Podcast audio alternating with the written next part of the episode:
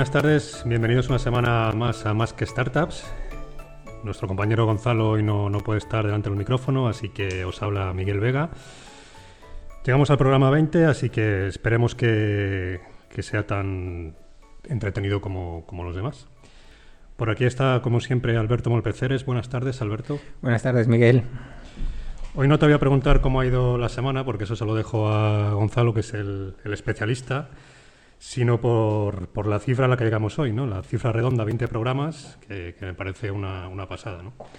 Pues mira, muchas gracias por liberarme de la presión de esa pregunta, porque además ya en, últimamente hasta en las reuniones me preguntan cuando llegas, Alberto, ¿qué tal la semana? por favor.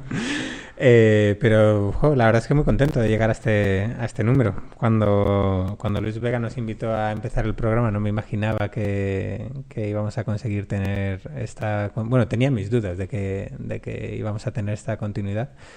Pero, no sé, bueno, gracias a tu apoyo en lo que es la preparación de los programas y a la gente de, de, Más que una radio que desde el punto de vista técnico nos dan todo el soporte y mantenerlo, pues la verdad es que encantado, encantado de tener la oportunidad de estar aquí todas las semanas, de empezar a de hablar con, con un montón de amigos nuevos y viejos las semanas en las que hay un día festivo, pues se nos hace todo más, más corto porque te han quitado ese día, entonces vienes un poquito al, al tran tran y eso a lo mejor se nota, pero bueno, la verdad es que muy contento, muy contento. Mm. Muy bien, Alberto. Además, bueno, creo que, que tenemos a uno de esos invitados especiales para, para ti, ¿no? Un buen amigo desde hace tiempo. Uh -huh. mm, preséntanosle tú, si quieres. Bueno, pues mira, hoy está con nosotros eh, un miembro de la mafia gallega de Internet, uno de, de, los muchos miembros de la mafia gallega de Internet. Yo creo que seguramente es el más querido de todos. Además es eh, una persona al que todas las startups de España le han contado sus secretos en, en algún momento. Aunque ya nos contará que ahora que se ha pasado al, al lado oscuro de, de, un fondo de inversión, a ver si la gente, la gente sigue contándolo. Así que bueno, hoy tenemos con nosotros al, al editor de Novo Brief y ahora analista en, en K-Fund, pues Jaime Novoa. Buenos días, Alberto. Buenas tardes. ¿Cómo estáis? Buenas tardes, Jaime. Buenas sí, tardes. Ya está más desubicado. Con, concentrado, por favor, concentrado. bueno. Enhorabuena por el programa número 20.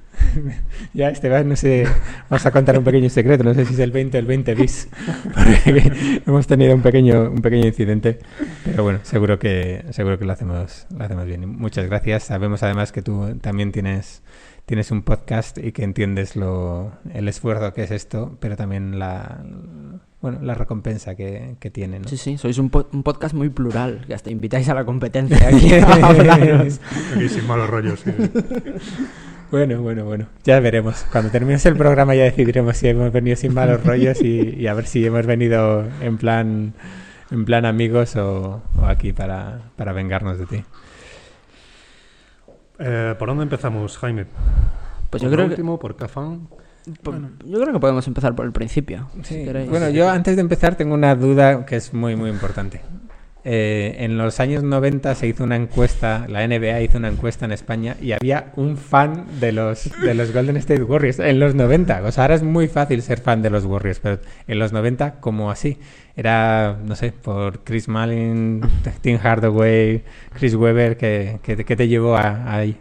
Yo en esa época yo creo que era muy pequeño como para ser fan de los Warriors, pero eh, básicamente yo creo que me aficiono a la NBA en aproximadamente en sexto de primaria, después de, bueno, de, yo creo que casi todos los, bueno, muchos chavales a esa edad pues siguen el fútbol y demás, pero, pero no sé por qué, no, no recuerdo exactamente cómo me aficiono a la NBA. Y sí que desde los 13 a los 22 años o a los 21 años eh, pasé casi todos los veranos en, Estados Unidos, en, en, varias ciudades, y una de las ciudades en las que pasé más tiempo fue en Oakland, que pasé allí varios veranos. De hecho, el primer, el primer trabajo que he tenido en mi vida, por el que he cobrado, pues, pues fue en Oakland, trabajando en una tienda. Y, y entonces, como pues lo típico, que te, que te, gusta la NBA y estás buscando tener un equipo, hacerte fan de un equipo, y, y pasaba mucho tiempo en Oakland, y allí jugaban, jugaban y juegan los Warriors hasta dentro de poquito que se van a mudar, pues dije, pues oye, voy a ser de los Warriors. Lo que pasa, yo creo que lo que no sabía por entonces es que los Warriors ganaban muy, muy, muy, muy poquitos partidos. Y entonces a mí me hace gracia hoy en día que, pues, oye, que juega muy bien y está muy arriba, pues me dice la gente, es que ser de los Warriors no tiene mérito, te subes al caballo ganador y demás. Y digo yo, ya, y, y todas las madrugadas que me he pasado viendo perder a los Warriors, esas no cuentan. sí. ¿Y tienes miedo de los Caps en esta final que va a empezar en, en breve? O... Me gustaría decirte que no, pero sí. O sea, de los Caps no, tengo miedo de LeBron al final. Yo creo que es eh, el año pasado, en el séptimo, me levanté por la noche y me quedé bastante jodido al final del, del partido. Y, y, este año yo creo que tengo un poco más de confianza en el sentido de que, de que los Warriors tienen un mucho mejor equipo que el año pasado, mm. pero, pero LeBron es LeBron. y, y entonces no me fío nada, no me fío, no me fío. Bueno, solo le tenéis que hacer lo mismo que a Leonard y ya está. claro. no vayas por ahí, no vayas por ahí. bueno, vamos a, vamos a dejar este eh, NBA Showtime, Showtime y vamos a volver a más que startups y hablar de, hablar de estas cosas. Pues bueno. Eh, sí, a mí me gustaría hacerle una pregunta a Jaime, ¿no? Como, como periodista, alguien eh, muy reconocido por, por, lo que escribía sobre startups. ¿Cómo, cómo puede llegar a analizar empresas? ¿Cómo, ¿Cómo ha sido el camino? Pues al principio sin tener ni idea de cómo se analizan, básicamente, y poco a poco aprendiendo. A ver, sí que es, sí que es verdad que yo creo que hay una labor periodística que se parece un poco a la labor de, de un analista de, startups, o por lo menos a lo que hago yo, y es que yo, por ejemplo, antes intentaba llegar a las empresas o a ciertas operaciones antes que el resto, para escribir sobre ellas. Y, hoy en día pues intento llegar a, a, ciertas empresas o a ciertos emprendedores pues antes que otros inversores pues para intentar invertir en ellas. Entonces esa labor sí que se parece un poco a la del, a la del periodista y yo creo que pues que el periodismo te entrena bien. Sobre todo yo creo que el periodismo te entrena bien también eh, a la hora de hacer preguntas o a la hora de hacer preguntas que crees que, que son importantes. Después sí que hay una hay una labor eh, que viene después de ese de, esa, de ese primer contacto, que es toda la labor de análisis, que no tiene nada que ver con lo que haces como periodista, porque como periodista no tienes, no tienes, no tienes acceso a, a mucha información o a muy poquita, y entonces no puedes hacer ningún análisis. Y, y, de hecho yo, o sea, yo cuando, cuando entro en, en K-Fan, pues pensaba, optimista de mí, pensaba, pues oye, si llevo tres años escribiendo sobre startups, pues oye, analizarlas pues será fácil y, y, y me llevé una bofetada importante de decir, pues, no, no, me entero de muchas cosas y yo creo que ahora, cuando casi llevo un año, pues hay de ciertas cosas que ya voy interiorizando mejor y de las que me voy enterando mejor. Mm. En tu faceta como periodista, ¿cómo, cómo te las arreglabas para, para enterarte de los entresijos de las startups? Mm, yo creo que siempre fui muy proactivo, muy... Pasaban dos cosas. Uno, yo intenté crear un medio, el medio que me gustaría leer, y entonces intentaba ser bastante exigente con la calidad, porque creía que la, muchas de las cosas que se publicaban pues, en otros medios españoles pues, no eran, no sé si de calidad, pero o, suficientemente serias o analíticas, y entonces siempre intenté ser bastante exigente en cuanto a calidad.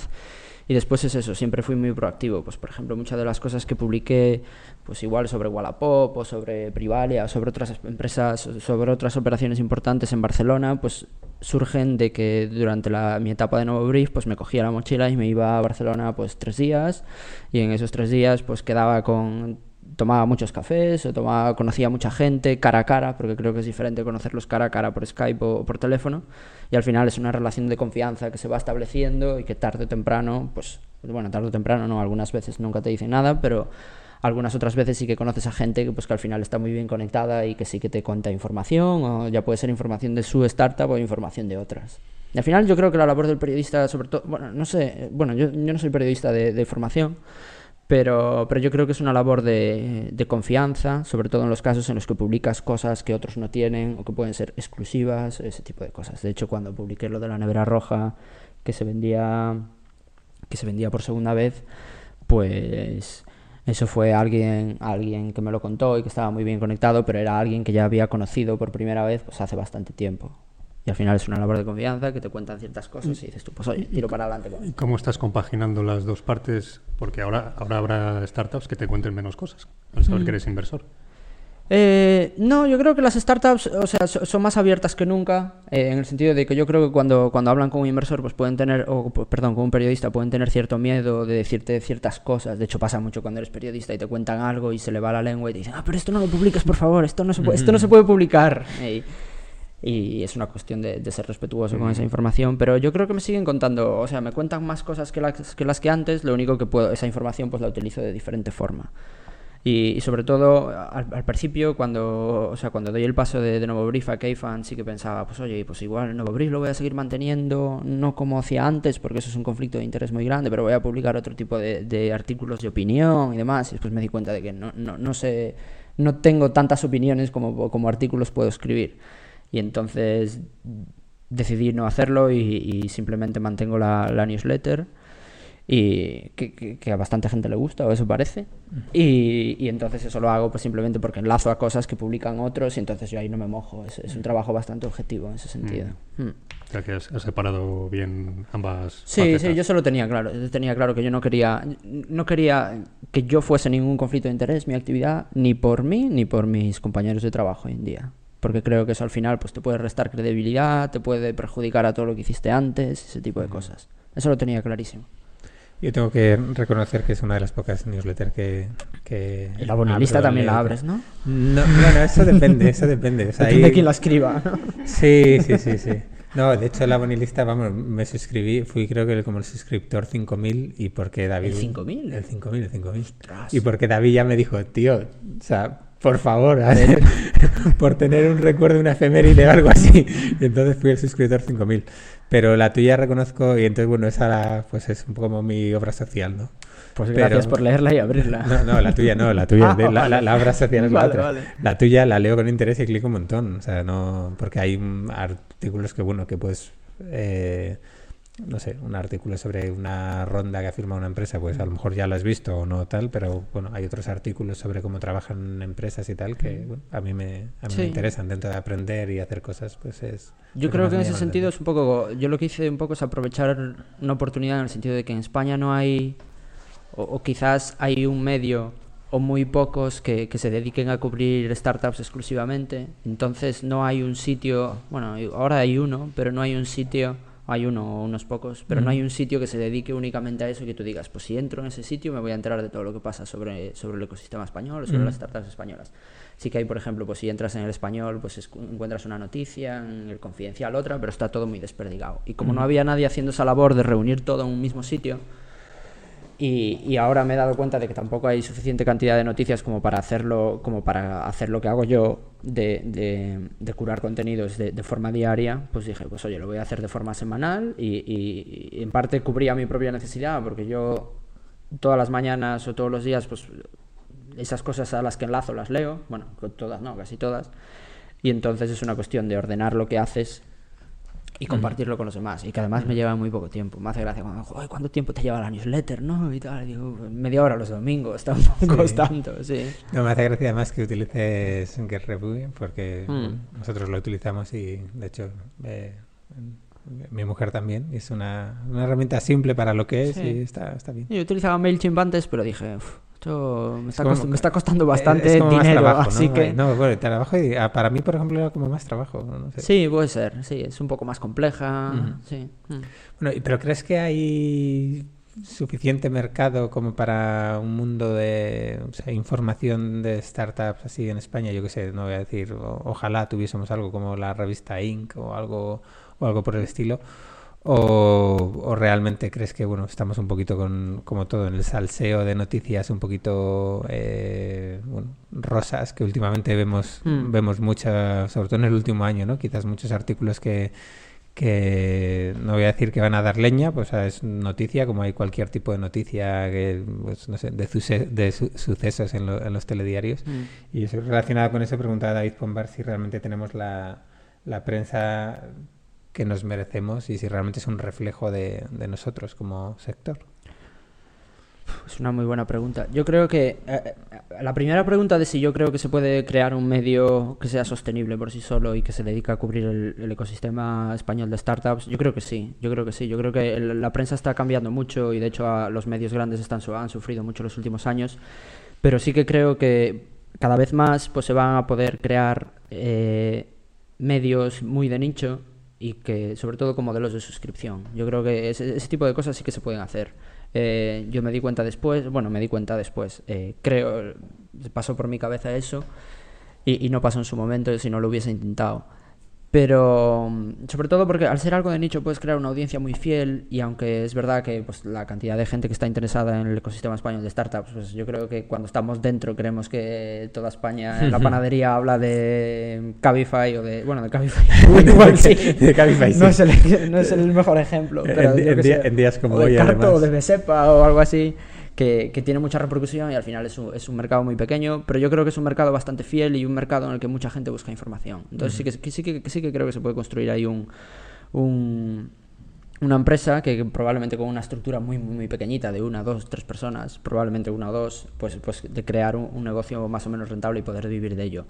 Si tenemos la prensa que, que nos merecemos, pues no lo sé. Yo no, yo creo que algún periodista se enfada a veces cuando digo esto y sí que sí que creo que el nivel medio del periodismo español que escribe sobre startups es bajo pero sí que creo que hay algún periodista alguno, varios periodistas o varios medios que publican información bastante buena. Pues se me vienen a la cabeza pues no sé eh, Jesús Martínez del Español eh, Amelia Pijuán de Kipel 01 que creo que sí que son bastante bastante serios en su trabajo y que publican información buena. Después sí que es verdad que hay mucha, yo creo que hay- después hay dos cosas. Una, eh, hay algunos periodistas o hay algunos medios que son bastante sensacionalistas y que van al clic fácil y a dar información. Yo creo que se quedan un poco en la parte superficial y no entran no entran en la chicha, no sé si por no entender cómo funciona el sector o porque al final es una cuestión de esfuerzo de no entrar, de no entrar en esas cosas y después sí que hay muchos, después también hay muchos otros medios que se dedican pues a básicamente a, a modificar eh, notas de prensa y a publicar notas de prensa con pocas modificaciones.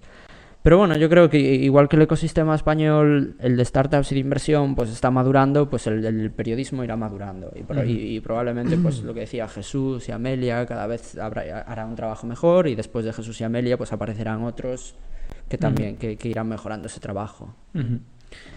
Y que, así para que nuestros oyentes, que son pues muchos de ellos emprendedores, que, que hacemos bien o mal con, con la prensa para ayudarles? Porque también, o sea, yo creo que quizás hay veces que los vemos más como una plataforma de publicidad en vez de una relación y, y hay que entender que al final ellos eh, pues bueno, igual que en las noticias pues habla más del Madrid y del Barcelona que de, de tu querido Celta de Vigo, pero, pero, pero bueno, eso tenemos que entenderlo y asumirlo, ¿no? Que no, no todo el mundo tiene por qué hablar de nuestra startup en, en, en todo momento. Claro, yo No- creo como en todo sector que, que, pues, que, que está creciendo o que está dando sus primeros pasos, toda, toda labor, como, y digo desde el punto de vista del emprendedor, incluso del inversor, toda labor que puedas hacer didáctica con, la part- con los periodistas, al final es en tu propio beneficio, en el sentido de que eh, si tú hablas con un periodista, si, si puedes explicarle ciertas cosas eh, de cómo funciona, pues yo que sé, un fondo de venture capital, cómo funciona una startup de fintech o cómo funciona cualquier otra cosa. Si puedes explicarle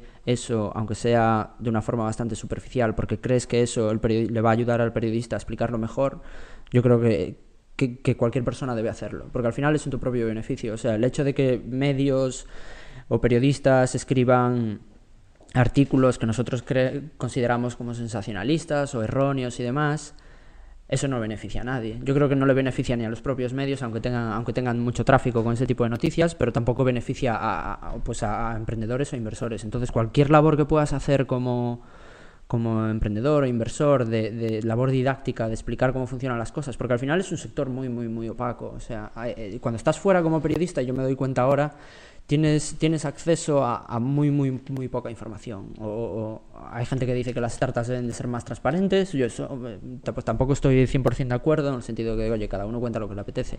O hay cosas que uno no puede contar. Pero sí que desde fuera es muy, es muy complicado a veces ver la realidad de las cosas. Eh, porque, por ejemplo, muchas veces se dice, claro, es que ¿por qué los periodistas solo escriben sobre rondas, cierres de empresas o exits?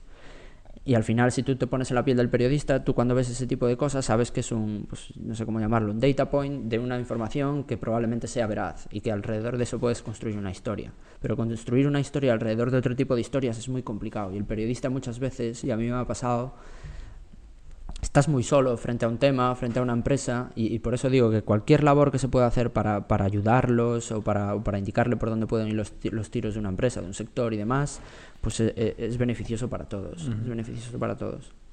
Sí, bueno, yo, o sea, en eso estoy bastante de acuerdo, ¿no? Pero al final es como en, en las noticias de lo- del fútbol salen los goles, no sale, o bueno, o la jugada polémica, pero no sale, no sale más, ¿no? ¿Pero crees que ese sensacionalismo es especialmente, se ceba especialmente con el sector startup o son los mismos medios que amarillean otras noticias eh, los que hacen lo mismo con las startups? Es una buena pregunta, no quiero dar nombres, pero yo, creo, a, mí me gustaría pensar que en parte no es por, o sea, que cuando se publican ese tipo de, historias o de artículos no es por hacer daño, sino es más por desconocimiento de cómo funcionan algunas cosas. Y no es que un periodista X o un medio X eh, quiera dar mala información, sino que eh, no, tiene el baja, esto algún periodista lo puede malinterpretar, pero que no tiene el bagaje suficiente o, el entendimiento suficiente de cómo funcionan las cosas para, para, para, escribirlo de otra forma. Yo no creo que los medios vayan a, los que escriben cosas a veces muy sensacionalistas, no creo que vayan a hacer daño. Sí que, por ejemplo, si escoges un titular frente a otro, pues sí que puedes recibir más clics y demás, pero no creo que lo hagan, que lo hagan a propósito o que lo hagan para hacer daño. De hecho, yo siempre digo, cuando alguna startup me pregunta, oye, ¿qué, qué, qué me puedes recomendar sobre acercarme a medios? Y yo digo, habla con los medios sin miedo, porque un miedo no te va a poder no, no, va a poder convertir tu empresa en algo súper grande, ni, un, bueno, y es muy complicado que un medio te pueda tirar tu empresa abajo. Entonces, hablar sin miedo con ellos, y, a mí me gustaría pensar que esos medios, esas noticias que se publican, que son bastante sensacionalistas, no se hacen por, por, por hacer daño, sino por desconocimiento.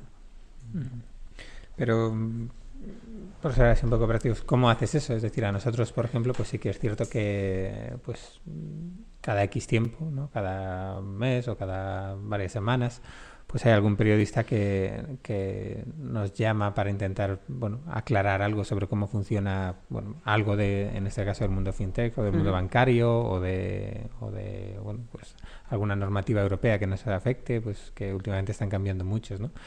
Pero como hace alguien que tiene una empresa, no sé, pues algún invitado anterior y demás para acercarse a los medios y ir diciendo, oye, ¿cómo, está, cómo empieza a establecer esa relación? O sea, le llama y le dice, te invito a un café y... Sí, yo creo que sí. O sea, yo muchas veces eh, yo, por ejemplo, cuando estaba con Novo Brief y cuando hacía pues, un trabajo más periodístico, muchas veces eh, eh, proponer ese café lo hacía yo, pero sí que es verdad también que otras veces pues, me lo proponía a mí. Muchas veces yo proponía ese café o me lo proponía a mí no porque buscaba yo una noticia en ese momento, sino por crear lo que decía antes de relaciones de confianza con, con el periodista o con la startup pues por si, desde mi punto de vista, pues por si en un futuro, bueno, desde mi punto de vista antes como periodista, pues por si en un futuro tiene una noticia que contar, si yo le genero confianza, probablemente me la vaya a contar a mí y viceversa. Y yo creo que los, las, las, startups y demás, pues probablemente cuando no tengan nada que anunciar, ya, sea una ronda, ya sea una, un exit, ya sea algo otro tipo de noticia, pues establecer esas relaciones con anterioridad y hablar con... Además es que en España hasta es más o menos fácil en el sentido de que tampoco es que tengas 30 periodistas con los que hablar, porque hay 30 periodistas que, escriben muy bien de, startups o son bastante, bastante sensatos o bastante serios. Hay poquitos. Y entonces, pues hablar con 3, 4 periodistas de los que hay pues, pues probablemente no tenga bueno, recompensa entre comillas hoy, pero probablemente la vaya a tener dentro de unos meses. Y sí que es verdad, o sea, yo, antes minimizaba un poco el efecto de, los medios y, y, sí que es verdad, y tú creo que me lo tienes comentado Alberto algunas veces, que, que sí que aunque un medio no te pueda poner en un pedestal, pues un medio sí que en temas de a la hora de ganar clientes, incluso más que visibilidad, a veces a veces ayudan a veces ayuda y te puede dar un, o sea, un lead más, un lead más o una fuente de, de, leads. Hombre, depende del sector en el que te muevas, ¿no? Pero mm. obviamente eh, aparecer en según qué medios pues es un respaldo, ¿no? Es un mm. punto, yo siempre lo digo, pues hay, pues no sé, una, una de las... Eh, cadenas principales de radio, que bueno, pues, pues el que nos sigue a nosotros, por decirlo de alguna forma, en, en, en, el EGM, pues nosotros salimos en un programa y bueno, no nos trajo leads directos como a lo mejor nos ha traído artículos en algún medio pequeñito. Pero sin embargo sí que sirvió para que mucha gente dijese, mira el Tolai este que sale ahí en el programa tal, ¿no? Y por ejemplo, yo hace dos hace poco tiempo conocí dos casos que, hablando de esto de aparecer en medios, por ejemplo, y la verdad es que no sé si puede, se puede contar esto, pero, pero da igual. uno de ellos era, es OnTrack, la empresa de, de Íñigo Juantegui, del marketplace entre transportistas y empresas, y él me decía que que el artículo primero que le sacó, que, que salió en el Confidencial sobre OnTrack, que tampoco era un super reportaje, pues que incluso meses después le seguía generando muchísimos leads entre, entre los transportistas, pero muchísimos, me decía, eh, eh, en, ese, en ese caso el Confidencial. Y por ejemplo, hablando con otra, con otra empresa de Euskadi, eh, bueno, no me acuerdo ahora, no sé si se llama Luxe exactamente, que, que te hacen muebles de madera, Ah, me sí. decía que, que, por ejemplo, aparecer en el país en un artículo muy pequeñito que decía bueno, los muebles, la cama de los 20 euros o algo así, que le había supuesto un incremento en las ventas de por 8, pero casi inmediato. Entonces, a, a veces esos efectos sí que, se- sí, que, sí que los hay. Hombre, yo recuerdo, por ejemplo, nosotros, yo creo que creo que justo habíamos puesto una landing de, de BSPA, pero que vamos, era una frase y una cajita y tal, y, no recuerdo a cuenta de qué o quién la habló, a lo mejor fuiste tú y no me acuerdo, pues Analía estaba escribiendo un artículo para, para el diario.es eh, que se titulaba el propio se- el próximo sector cabreado será la banca, ¿no? Y había un párrafo, no sé, dos frases en las que salíamos nosotros y nos trajo como 35 leads y aún así sigue trayendo, dices, y, y era, era un- no era nada, ¿no? Hmm. Y bueno, ahí, no sé, yo creo que, que según el sector en el que estés, obviamente, Sí, pues lo mismo que hay sí, sí. sectores en los que te tienes que anunciar en, en Gran Hermano, eh, pues hay otros en los que otra prensa, pues hay, hay que buscarla, ¿no? Hmm. Pero bueno, también me- alegra que hayas contestado una pregunta también que nos hacía David Pombar, que era por qué te contaban cosas a ti que no te contaban los demás y bueno, que hayas aclarado tu secreto que es porque pagabas los cafés. tal, tal cual, tal cual. De hecho, en esa época no estaba yo para pagar demasiados cafés, eso es verdad. ¿Y, y en qué fase aconsejas a una startup que preste relación a, a las relaciones con los medios, valga la redundancia? Bueno, yo creo que, o sea, tomarte un café con un periodista lo puedes hacer cuando quieras. Tampoco te va a quitar demasiado tiempo. En ese sentido, yo creo que nunca es demasiado pronto y, y, pues, y- tampoco nunca es demasiado tarde. Yo lo que sí que creo que a veces se ven algunas startups que son igual son 10 personas y tienen un responsable de comunicación o cosas así. Esas cosas sí que ya me parecen un poco exageradas en el sentido de que si eres 10 personas es que estás bastante al principio, a no ser que seas algo muy especial y probablemente, pues, si, si no es el CEO, pues alguien cercano al CEO, uno de los fundadores, podrá encontrar 10 minutos al mes para hablar con un periodista, aunque sea por teléfono. Entonces, en ese sentido, no. eh. Muy bien, pues eh, vamos a hablar un poco de tu faceta bueno, más emprendedora, que es Novo. Brief. Eh, pues ya has comentado un poquito cómo, cómo empiezas a escribir sobre el tema y demás, eh, con la idea de hacerlo un poco, bueno, pues un- incluso una empresa, ¿no? Y, y vivir de ello. Eh, Era lo que quería. Sí, sí, sí, sí, no, está claro. Eh, ¿Qué pasó? Porque también nos pregunta en ese sentido Yago Cusiño si crees que si volvieses a hacerlo ahora, pues eh, dos años después o así, pues si conseguirías ahora hacerlo rentable y monetizar. ¿Por qué crees que, que no lo conseguiste?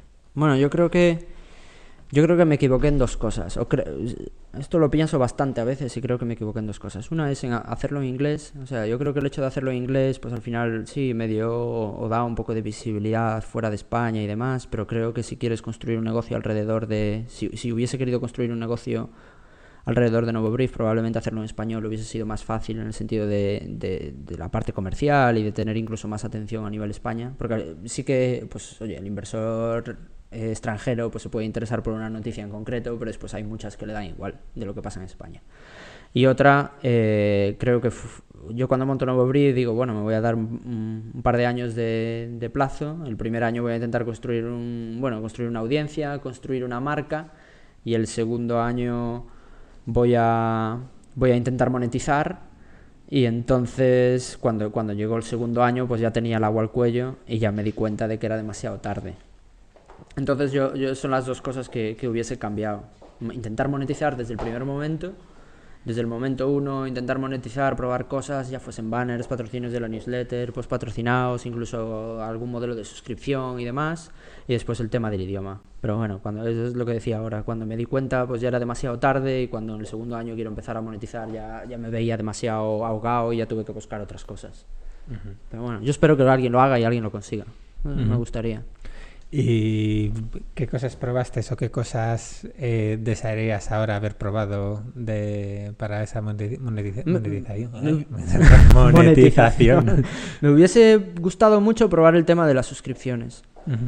Sí que es verdad que cuando echas cuentas y dices tú cuánta gente igual estaría dispuesta a pagar 10 euros al mes por, por leer algo así, es una buena pregunta, pero al menos yo ahora no, me, me, he quedado con la duda de hubiese sido posible y no me gusta nada quedarme con ese tipo de dudas o ese tipo de, de preguntas. Uh -huh. Entonces yo creo que yo creo que esa yo creo que esa es la principal. Uh -huh. Bueno, ahí por, con toda la gente que, que te quiere, bueno, que te queremos, pues ahí algo podíamos haber Gracias, hecho. Nos, nos, hubiésemos suscrito ahí unos cuantos, por lo menos ahí. Incluso ya, pues muchas veces hicimos la broma, ¿no? De un crowdfunding, incluso, incluso invertir ahí. Y eso... Sí. Eso, eso me lo, es que me lo decía bastante gente. Y después incluso me lo ha dicho gente a posteriori. Dijo, ah, pero ¿por qué no quisiste reunir igual, yo qué sé, pues unos cuantos miles de euros y dedicarte más en serio a eso? Pero a mí sí eso siempre me pareció un conflicto de interés importante, en el sentido de que yo no quiero recibir, yo, bueno, yo no quería recibir dinero de gente sobre la que iba a escribir, porque al final es una es, algo muy no, no, no, me parece ético y entonces nu nunca nunca nunca me lo planteé, la verdad, nunca me uh -huh. lo planteé. Eso siempre lo tuve bastante claro. Mm. ¿Qué problema es tener principios, eh? a veces sí. Sí, sí. Pero bueno, también es verdad que, que no, o sea, desde que no estoy con Nuevo Brief y desde que me paso a TQU y después Kfan y demás, o sea, he monetizado más eh, Nuevo Brief con, desde entonces, uh -huh. o desde hace poco, que, que entonces. Yo uh -huh. creo que lo único que llegué a cobrar por Nuevo Brief fue una, una no sé si llamarlo, campaña, precisamente con Carto. Uh -huh. Y que, no sé, no sé, si tampoco si puedo decir esto, pero lo voy a decir. Bueno, eran, me acuerdo que, que que claro, hablaba con, yo creo que hablé con Sergio y con Eva, una chica de marketing que tienen, uh -huh. y, y, claro, me dicen, ¿y cuánto cuesta esto? Y, y dije, Joder, ¿qué, ¿qué, precio le pongo a esto? Y yo siempre soy muy, muy malo para ponerle precio a las cosas, de hecho mi novia me, me echa bronca a veces cuando vendo cosas de, de, ponerlas muy baratas, y le dije, 350 euros por un mes, por, por tener ahí unos banners y un post, un post patrocinado. Y, y, tiempo después, yo ya no sé si estaba con Nuevo Brief y, y demás, le pregunté a, a, Sergio, oye, ¿qué, ¿qué tal los resultados de, de, de, lo, que, lo que hicimos? No sé qué. Y me dice, tío, yo no, yo no entiendo cómo pudiste poner esto tan tirado de precio. Joder, haberme lo dicho antes o darme una indicación. Pero sí, eso fue lo único que cobré alguna vez por Brief, por Nuevo Brief en sí. Hmm. Sí, bueno, la verdad es que hay muchas veces que no, que no nos creemos ¿no? el valor de, de nuestras cosas. Hmm. ¿no? Está, está curioso. Eh, y bueno, de ahí vas a tech.eu hmm. y ¿qué cambia? ¿Qué se empiezas a trabajar sobre todo con recopilando datos y haciendo informes sobre startups europeas? Eh, ¿Qué nos diferencia? ¿Qué nos hace falta o si nos hace falta algo para ser más... Eh, o, si deberíamos ser más, en algo más parecidos a, yo que sé, a Londres, Berlín o Estocolmo. Yo creo que no nos falta, o sea, como, como características personales, yo creo que no nos falta algo en concreto. Yo creo que, que, por ejemplo, Londres o Berlín o incluso, pues incluso París o los países nórdicos, pues sí que empezaron a construir empresas tecnológicas mucho antes que España y entonces en ese sentido llevan cierta ventaja. Pero yo, o sea, con mi limitada, porque claro, con TQU yo estaba aquí en Madrid y en parte pues tienes algo de exposición a las startups de fuera, pero tampoco hablas con muchos emprendedores, pero yo nunca he visto nada que digas, Joder, pues igual en España tuviésemos más gente como esta. Que no digo que no, que, que, que, no debamos tener más gente como esa, simplemente que yo no, o sea, yo no he tenido tanta exposición a gente de fuera como para decir, pues oye, en España tenemos que ser más eh, agresivos, más ambiciosos, pues, pues, pues igual sí, pero igual también si fuésemos así, pues perderíamos otras cosas buenas que tenemos. Entonces, no, no, no lo sé. Mm. Y estando ahí, eh, yo recuerdo además un poco la, no sé, contento y la ilusión porque además es bueno es un, un buen medio y demás. ¿Cómo acabas en Cafant? ¿Cómo te llama un día alguien y te dice, oye, vente para aquí? O... Más o menos, fue un WhatsApp. Pero, pero o sea, yo estaba en TQU, en TQU eh, entro pues, después de unas navidades en enero y, y, empiezo a hacer, o sea, ellos lo que querían construir es como una especie de, de pues, Crunchbase, pero muy centrado en Europa. Uh -huh. Entonces, lo que a, a un principio lo que hago es pues, establecer, pues hacer una base de datos y hacer un sistema que fuese más o menos automático para ir recopilando esos datos de, de, rondas de financiación y de exits a nivel europeo y a partir de esos datos crear informes para venderlos a, pues, a corporates, a inversores o a, o a cualquier persona que los quisiese uh -huh. comprar. Lo que pasa es que yo en TQU estoy solo seis meses, seis, siete, eh, en parte porque el trabajo se, lo, lo, llegó un punto que lo notaba demasiado mecánico, o sea, demasiado, demasiado que, que, tampoco había que pensar demasiado en las cosas que hacía. Y, y, sí que estaba un momento de ya venía de nuevo brief y entonces eh, estaba un poco, un poco quemado en ese sentido y, sí que mm, recuerdo haber pensado, y esto fue hace un año más o menos, recuerdo haber pensado, oye, tengo 29 años y tampoco quiero sentirme hoy en día como que no aprendo cosas nuevas, aunque si no es el día a día, pues en cada semana o cada mes. Y entonces eso, por casualidad, eh, mientras estaba dándole vueltas a la cabeza en ese sentido, pues me mandó un WhatsApp Iñaki Arrola de Keifan, que estaba montando el fondo, que tenía una posición abierta, pero que no querían a nadie de a nadie no, pero que no tenían preferencia tampoco por perfiles de que viniesen de banca de inversión o de con un perfil más financiero, porque yo la verdad es que aunque he estudiado ADE, pues tampoco tengo demasiado perfil en ese sentido. Y, de ahí pues fue un, par de un par de reuniones y, hasta ahora y muy contento la verdad muy muy contento y ahora que ya llevas un añito ahí, eh, algo que te haya sorprendido así, que digas, no me imaginaba que esto fuese así. Digo, de, cómo funciona un fondo, eh, incluso de los, em, de los eh, emprendedores, ¿no? Porque me imagino que también antes eh, tenías más contacto con empresas que ya llevaban un tiempo y funcionando y ahora pues eh, bueno me imagino que pillas un poquito de todo no emprendedores más que están empezando algunos ya una ronda mm. posterior o... sí a ver, de, la parte de los fondos o sea nunca había nunca me hubiese imaginado que, que al final conseguir la financiación como fondo o sea levantar capital como levanta una startup que fuese un proceso tan tan largo y tan, tan tedioso. O sea, yo no estuve en esa parte, pero por cosas que escucho en la oficina o que todavía, que todavía hacemos o todavía hablamos, pues veo que es un proceso muy, muy largo, porque al final tienes que convencer a alguien o a mucha gente. Por ejemplo, en nuestro caso tenemos muchos LPs, muchos inversores, tienes que convencer a mucha gente para, para, que, para que te dé ese capital. Y después del lado inversor también hoy en día me doy cuenta de lo, de lo, no sé si la palabra es dura, pero a veces lo largas que pueden ser algunas rondas de financiación, que porque cuando estás desde fuera como periodista, pues sí, dices, eh, siempre escuchas al, emprendedor decir, pues oye, es que es un coñazo levantar una ronda, que te, te pierdes el foco y demás. Y, pero no sabes, no sabes cuánto duran y tal. Y ahora mm. cuando ves toda la parte de análisis, toda la parte de, análisis de la empresa, análisis de mercado, toda la parte de legal, con los abogados aquí para allá, negociar y no sé qué, dices tú, Joder, esto sí que es un parto de verdad. Sí que era mm. verdad lo que comentaban. Sí, mm. es mucho trabajo, es mucho trabajo. De hecho, yo siempre hay cuando hablas con otro y se le felicita por, por la ronda, yo no le felicito por los por el dinero, porque no va, no va a haber un duro el inversor muchas veces, ¿no? La mayoría de las veces.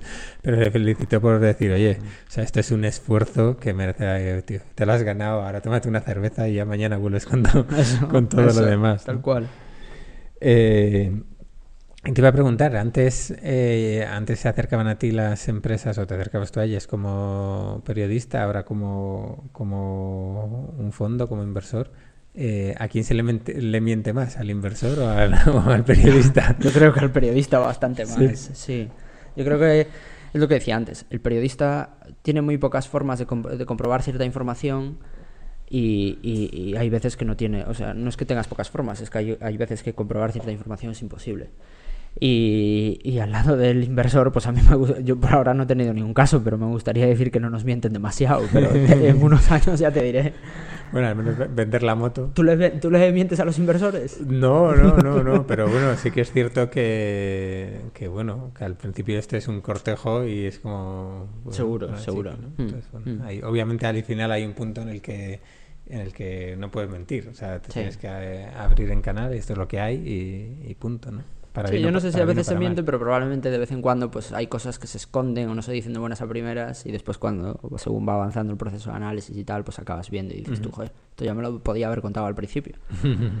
pero sí. ¿Y cuántas empresas ves a la semana más o menos? Bueno, ¿cuántos DEX recibes? ¿Cuántos? Pues yo creo que DEX, también es verdad que somos un equipo, pero yo creo que DEX, de, por ejemplo, de mirar yo o de verlo yo con, con Pablo, que, Pablo Ventura, que es mi compañero, y Marc, pues probablemente 10, 15 a la semana. No, mm. Sí, yo creo que aproximadamente de eso. ¿Y con cuántos te reúnes, más o menos? después reunirnos...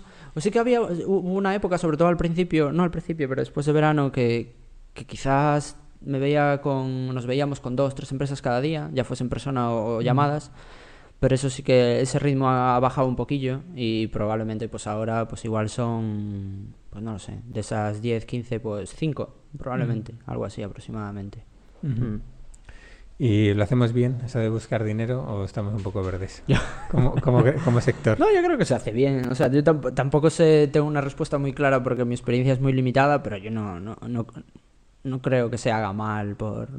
No, no creo. ¿Y crees, como se dice por ahí, que hay demasiados emprendedores que antes de pensar en, incluso en su negocio, en ver si es rentable, si no es rentable, en, en, ver opciones de financiación, que no tiene que ser por, no tiene por qué ser necesariamente la, la inversión, directamente va a buscar a buscar dinero a, inversores. ¿Crees que se abusa de, ir a buscar dinero a inversores? Sí, puede ser que, el hecho de, decir, pues oye, voy a buscar financiación, voy a intentar conseguir inversión de, o, digo, dinero de inversores, pues pues está un poco pues mitificado o, o vanagloriado un poquillo. Pero, pero bueno, yo creo que una de las cosas que me doy cuenta ahora, casi un año después de haber entrado en K-Fund, es que es que una de las, yo creo que una de las principales razones de, por las que rechazamos algunos proyectos es porque no creemos que sean invertibles o que no creemos que sean proyectos que vayan a necesitar, a necesitar financiación. Y, creo que si tú como emprendedor o tú como, sí, como emprendedor, si, si, si al final acabas metiendo un inversor o convenciendo a un inversor eh, profesional para meterlo en tu empresa, en tu accionariado, te va a exigir ciertas cosas que probablemente no te hubiese valido la pena si te hubieses parado a pensar y darte cuenta de que, de que no es un proyecto invertible. Y dicho esto, saber que un proyecto es invertible o no, pues es bastante complicado, incluso del lado inversor. No tenéis una receta mágica entonces. No, ojalá. muchas veces son cosas de Yo creo que es muchas veces intuición o al final, pues tal y como funcionan los fondos, pues tú haces 20, 25 inversiones y, pues, pues la gran, gran, gran mayoría pues mueren y pues si todo va bien, pues una, dos, tres, cuatro, pues acaban devolviendo el capital entero del fondo. ¿Y qué se puede hacer para, para ir, no sé, o, crees que se está haciendo bien para educar a, los emprendedores a la hora de, de, buscar esa financiación o decidir si la necesitan o no? O sea, yo recuerdo algunos que han pasado por aquí que o, incluso mi experiencia ¿no? en una empresa anterior que hay un punto en el que, bueno, como no tienes muy claro, pues dices, bueno, pues voy a hablar con inversores, ¿no? no ni siquiera, mm, no sé, porque crees que, o parece que es lo que tienes que hacer, ¿no? Por lo que tiene, mm. ves las noticias, todo startup, de inversiones, como comentábamos antes, y, pues eso, quizás no, ¿cómo, ¿qué tiene que hacer un, un emprendedor para decidir si, si tiene que si, si su producto, o sea, si su proyecto es invertible o no, que tiene que, mirar a tener en cuenta. Yo creo que, o, sea, si como, si como emprendedor no tienes claro si tu producto, si tu proyecto es invertible o no, el hecho de, intentar juntarte con tres, cuatro VCs o business angels y demás y preguntar su opinión tampoco te debería de llevar demasiado esfuerzo, demasiado tiempo. Otra cosa es que no tengas esas conexiones con esa gente pero que siempre se pueden conseguir con el paso del tiempo. Y yo creo que, pedir feedback a otros, incluso y si no son inversores, ya sean VCs o, business angels, incluso hablar con otros, con otros emprendedores que puedas conocer y tú decirle, oye, ¿tú crees que esto tiene sentido que yo busque financiación o no? Yo creo que en España poco a poco ya va habiendo gente experimentada que ha creado otras empresas y, que han tenido, bueno, algunos han tenido exits, otros no, otros tienen negocios muy rentables que nunca han levantado financiación y, creo que cada vez hay más, pues más know-how de esa gente que te puede transmitir y que te puede decir, oye, pues con esto ten cuidado, no busques financiación, que, que te puedes meter en un problema. Mm. Y después también creo que, relacionado un poco con esto, creo que cualquier emprendedor, eh, igual que por ejemplo nosotros como inversores pedimos referencias de los emprendedores en los que podemos estar analizando, y quizás no al principio, pero cuando ya, entras en el proceso más de análisis y que pides referencias, pues creo que, como emprendedores, creo, ojalá que cada vez más haya más emprendedores que hagan lo que se suele decir, pues no sé, due diligence de, de los inversores, de preguntar, oye, estoy hablando con este inversor, ¿qué tal es? Eh, estoy planteándome hablar con ciertos inversores, has trabajado con X y Z y me puedes dar algún feedback y demás. Yo creo que eso siempre está de más y creo que se hace poco. Yo de hecho antes de, esto nunca lo conté en la oficina, pero yo antes de entrar en Kfund, pues, pues sí que conocía gente que había estado cerca de todos de, los que forman el equipo de K-Fan y sí que pedí feedback al final. no, no, feedback, pero sí que dije, oye, estoy he hablado con fulanito y menganito, qué tal trabajando con él y demás, pues porque al final, pues oye, si, si, tú, si tú estás en un lado y no tienes información, pues intenta buscarla de alguna forma. Y yo creo que eso yo creo que se hace más, pero sí que hay muchos, yo creo que startups o emprendedores que hacen poco eso de, pedir muchas referencias sobre los inversores.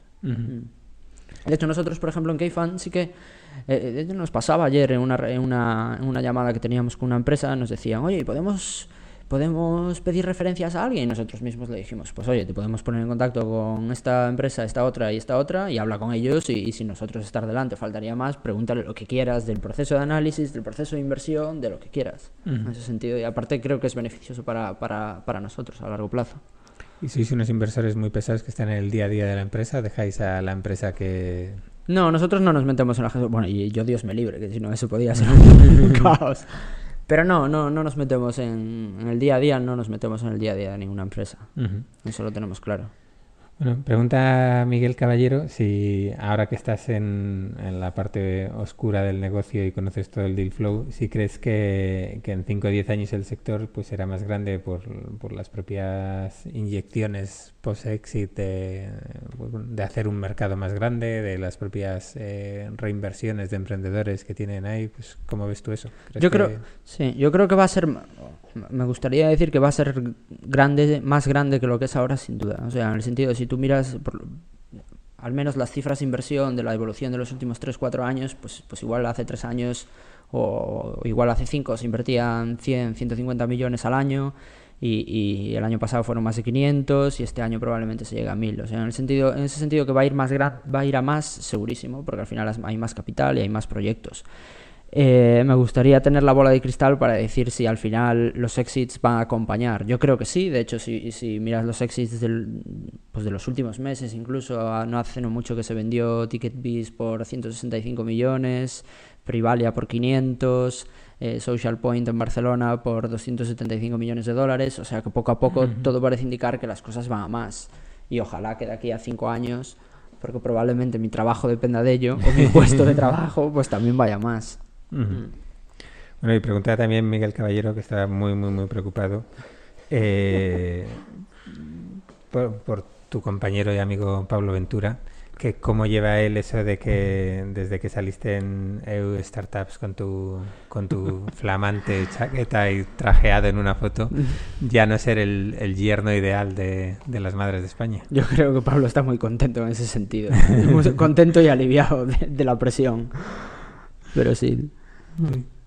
Bueno, es que para Esa que no- foto está dando mucho que hablarlo. Bueno, mucho ah, ya parece aquí en el mundo startup que es muy grande, pero sí que al menos coñas ha dado para unas cuantas. Sí, sí, es que para el que no lo conozca es muy lo, lo normal es verle con, con camiseta y bueno pues eh, en invierno algo más abrigado obviamente- pero vamos yo creo que casi nadie te había visto con traje ahí quitando tu comunión a lo mejor pues Hay alguna boda. Yo creo que mi novia y poca gente más me habrá visto con traje. Bueno pues para ir cerrando esta parte pues también nos queda nos queda una pregunta que, que nos dejaba Yago Cosiño que es eh, habiendo tantos, siendo tantos los, los gallegos de, de la mafia gallega de, de internet, pues yo que sé, Diego Mariño, David Pombar, David Pazos, eh, bueno, Paloma Barreiro, Sí. eh, bueno, un montón. Eh, y un eh, bueno un allegado como, como David Bonilla que desearía ser gallego y, y hace hace votos por ser gallego Lo aceptamos. Lo aceptamos. Eh, ¿Qué hace falta para que crezcan proyectos en Galicia y que tengan que tengan tracción? Hace poco estuvo por aquí Pablo Pazos y ya nos comentó que, que, bueno, ellos trabajaban solo de lunes a jueves, en la, eh, tenían un kayak o iban a tener un kayak en la oficina. Aparte de eso, ¿qué se puede hacer ahí para, para motivar más en Galicia o en, o en otros sitios de, de periféricos? Yo que sé, Alicante o... Sí, a ver, yo, yo el caso de Galicia lo conozco un poco más de, más de cerca. Eh, yo creo que uno de los problemas de Galicia es que mucha gente eh, se ha ido de Galicia, pues ya sea a Madrid, a Barcelona, incluso afuera de España. Y yo, de hecho, la, la mayoría de la gente que conozco relacionada con el sector, pues, pues me atrevo a decir que la, la- la gran, gran, gran mayoría no está en Galicia. Eh, entonces yo, o sea, más que, que creo que va a pasar, a mí me, yo ten- me haría muchísima ilusión pues que alguna de esa gente que está fuera pues acabe volviendo a Galicia y acabe montando proyectos allí que acaben siendo proyectos grandes. Hay algunos, algunos que empiezan a, coger cierto tamaño, pues Barquivos 1, otro puede ser Cubitia y, y proyectos así que sí que, que parece que, que están cogiendo tracción, pero sí que sigue habiendo mucho gallego fuera de Galicia. Pero bueno, dicen que somos muy, muy morriñentos y supongo que muchos acabarán volviendo y ojalá que al final, pues muchas veces es cuestión de ecosistema, de tú ver al que está al lado, pues que está haciendo algo parecido, eh, si alguien pues crea algo bastante grande, pues dices, pues oye, igual no me hace falta ir a Madrid para encontrar trabajo como programador, como persona de marketing y demás, y, me quedo en casa, como quien dice. Pero bueno, es, es complicado intentar predecir qué va a pasar en ese sentido. Mm. Bueno, hay una pequeña startup por ahí, Inditex o algo así. sí, esa. Ha sido capaz. Y, de hecho, o sea, yo lo veo ahora, por ejemplo, hoy justo anunciamos en, bueno, eh, en K-Fund una inversión y que es, que es, si no me equivoco, es la más grande que hemos hecho hasta ahora y es en una empresa de SaaS de, Salamanca, precisamente. O sea, que, que, hay proyectos más o menos eh, más o menos grandes y más o menos atractivos en cualquier lado. Hay otra empresa con la, con la que llevamos tiempo hablando que, que es muy interesante también, que está en Alicante. Eh, Hooks, que es otra de nuestras participadas, empezó, en Alicante. En Andalucía hay proyectos bastante interesantes, en Euskadi, obviamente. O sea, que hay, hay, cosas. Zaragoza, que tú conoces muy bien también. O sea, hay cosas, hay cosas. Y ojalá que Galicia, pues al final, yo creo que está lejos de muchos de esos sitios. Pero. Pero ojalá que, que la gente acabe volviendo y acabe montando cosas allí en vez de marcharse. Muy bien, pues ahora vamos con otra de las secciones habituales. Eh, te hemos pedido que, no, que, elijas una herramienta online, eh, tu herramienta online preferida, ¿no? La que, la que te hace la vida mucho más fácil. Mm, no es una herramienta 100% online, pero sí que es un, es un, un editor de texto que, que, yo utilizaba mucho cuando, cuando escribía muchos posts, posts que se llama IA, o sea, AI Writer y, es algo que sigo utilizando hoy en día bastante, incluso para escribir alguna vez emails y demás, pues es muy limpio. Eh, también puedes hacer Markdown si quieres programar alguna cosilla o, escribir alguna cosa con estilo y, al final me resulta muy muy sencillo el hecho de no tener distracciones alrededor y centrarme en lo que estoy escribiendo y hacer solo eso. Y es algo que utilicé muchísimo como periodista o cuando escribía posts y es algo que todavía, eh, y a mí me sorprende, lo sigo utilizando hoy en día. Bueno, la verdad es que muy curioso. Hay un punto ahora, según estabas hablando, estaba pensando decir, bueno, le van a dar, no sé, si te van a caer muchos piropos por utilizar Markdown o si te van a caer palos por decir programar en Markdown, pero me he dado cuenta al decirlo. Pero bueno. Bueno, pues probaremos tu, tu herramienta. Disculpas a la comunidad programadora. No, no, no.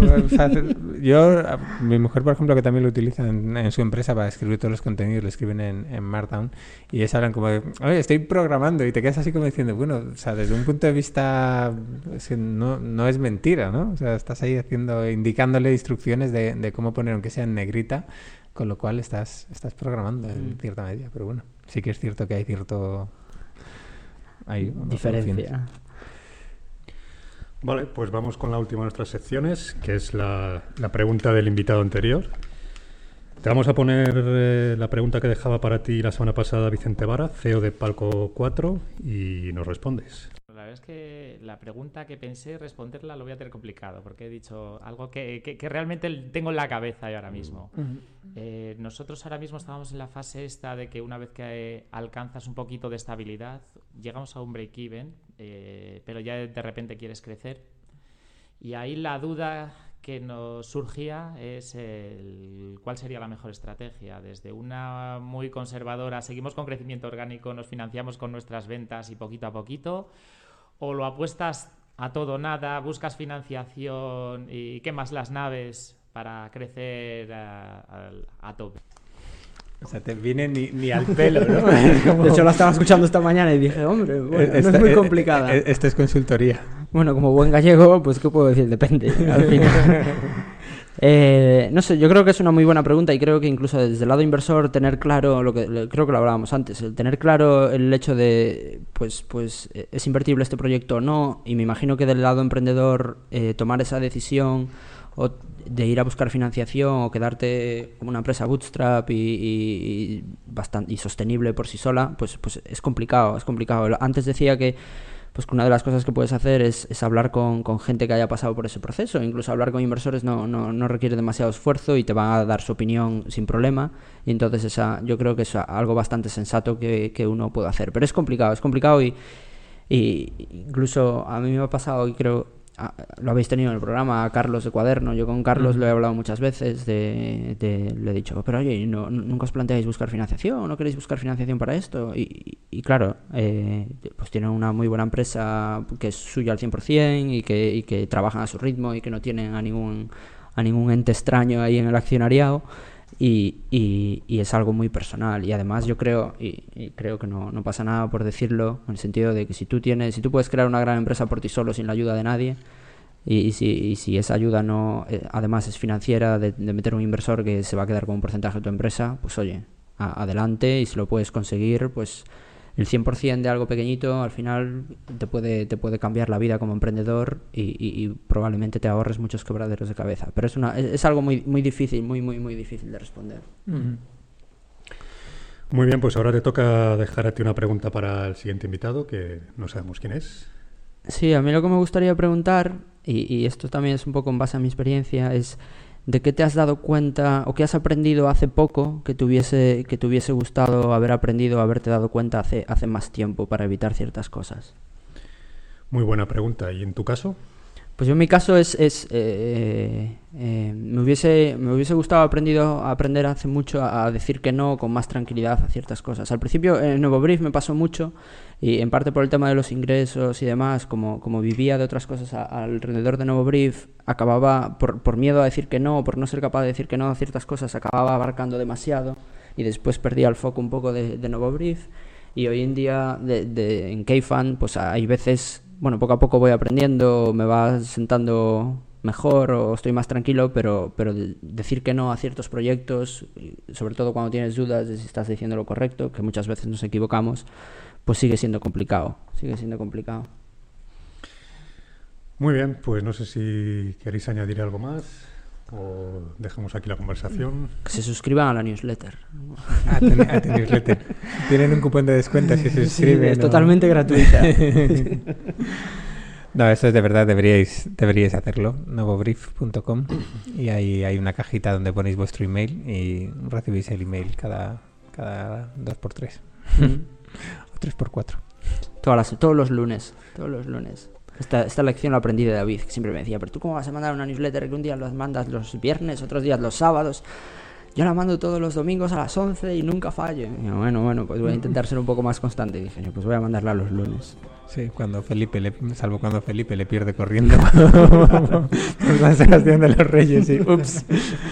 En fin. Sí, em, bueno, pues yo Nada, eh, muchas gracias por venir una vez más, Jaime. Nada, gracias a vosotros. Y enhorabuena por los 20 programas otra vez. gracias. Agradecemos mucho tu visita, Jaime, y bueno, ha sido un auténtico placer tenerte aquí.